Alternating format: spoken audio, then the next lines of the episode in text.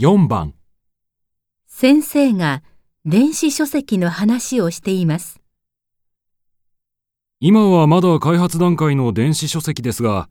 例えて言えば、今の紙に印刷した書籍ができる前の印刷する紙の材質や製本の方法を開発する段階だと言えるでしょう。しかし、いずれは携帯電話並みに持ち運びの便利な電子書籍ができるものと思われます。電子書籍一つあれば、いつでもどこでもどんなにページ数の多い本でも読める。しかも欲しい本があれば、その場でインターネットで検索し、購入して読み始めることができる。きっとそんな時代が来るでしょ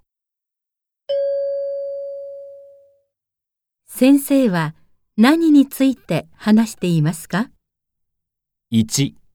電子書籍の問題点について、2、電子書籍の材質について、